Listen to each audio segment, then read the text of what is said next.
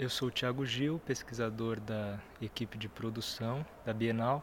Uma das pesquisas mais complexas que eu encarei nessa 31ª Bienal foi da artista Voluspa, cuja instalação trabalha com documentos que eram sigilosos e que hoje são disponíveis para consulta.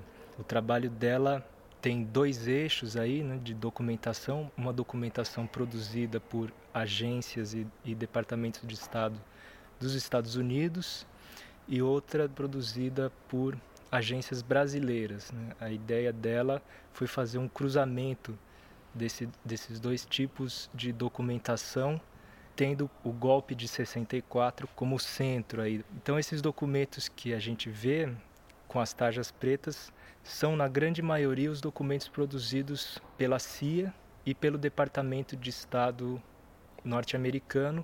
São documentos que mencionam o monitoramento e as decisões a respeito das ações que o governo americano tomava em relação ao Brasil.